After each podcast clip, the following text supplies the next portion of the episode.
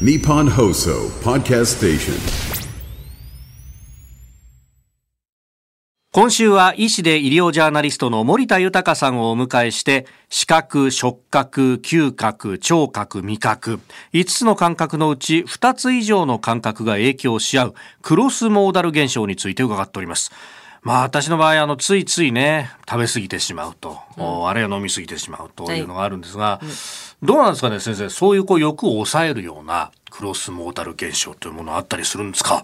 今朝はですね、はい。ダイエット関連のクロスモーダル現象についてご紹介したいと思います。いいじゃないですか。研究で分かったですね、ええ。ダイエットを助けてくれる BGM があるんですが、おうおうおう。クラシック？それともジャズ、ロック、どんな音楽なんでしょうか、なんだと思いますへー。でもねダイエットってことになるとやっぱりこう消費しなきゃなんないと、燃やすといえばロックなんじゃないですかこれは。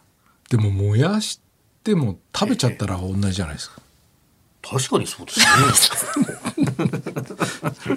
あの研究ではですね、はい。クラシックを聴きながら食事をするとええダイエットに好都合だというふうに報告されてるんですね。あそうなんですか。クラシック。音楽は食欲を抑えてくれる音楽とされてます。あの中でもですねモーツァルトとかショパンシューマンなどのはい。ゆったりとした優しい曲調のものがダイエットにより効果的だということなんですね。優しい曲調のクラシックを聴きますと副交感神経が優位になってリラックスできますよね。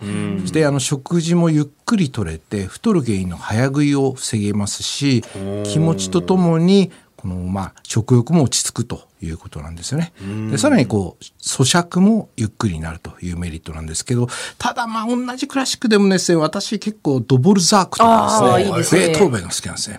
激しめ。あれ激しめなんで確かにあのやっぱり早食いになっちゃうんで ちょっとクラシックでもダイエットに向いてないかなと思いますね。そしてですね、はい。ダイエット中に食事と一緒に聞くのを避けたいのは、ジャズだそうなんですね。そうなんですか？アメリカのアーカンソー大学の研究チームの調査によりますと、ジャズは食欲を促進する音楽というふうに結論付けてする。んですか、ええ。だからジャズを聴きながら食べるといっぱい食べちゃう。またですね、はい。甘みを感じやすく太りにくくする音楽は高い音色の曲だと思います。それとも低い音色音程の曲だと思います。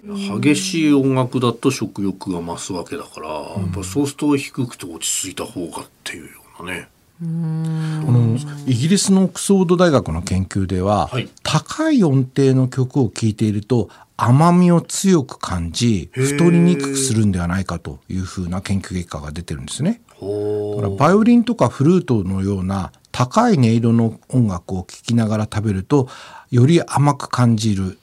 でチェロなどの、まあ、低い音を聞くと苦めに感じるということなんですね。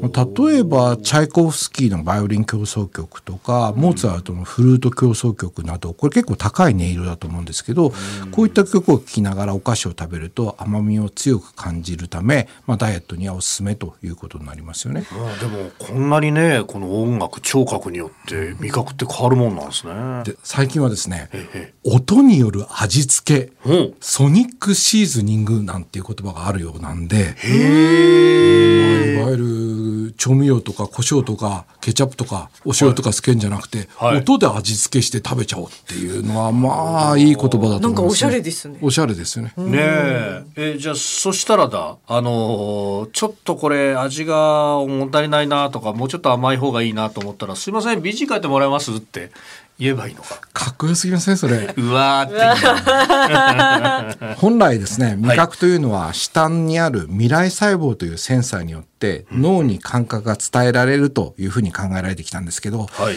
舌とは関係のない音などによっても味付けされるという研究は世界中で進められているんですよね。多感覚知覚多くの感覚による知覚すなわち様々な感覚による知覚と呼ばれつつあるんですね。なるほど。えー今週は医師で医療ジャーナリスト森田豊さんにクロスモーダル現象について伺っております。先生、明日最終日もよろしくお願いします。よろしくお願いします。す。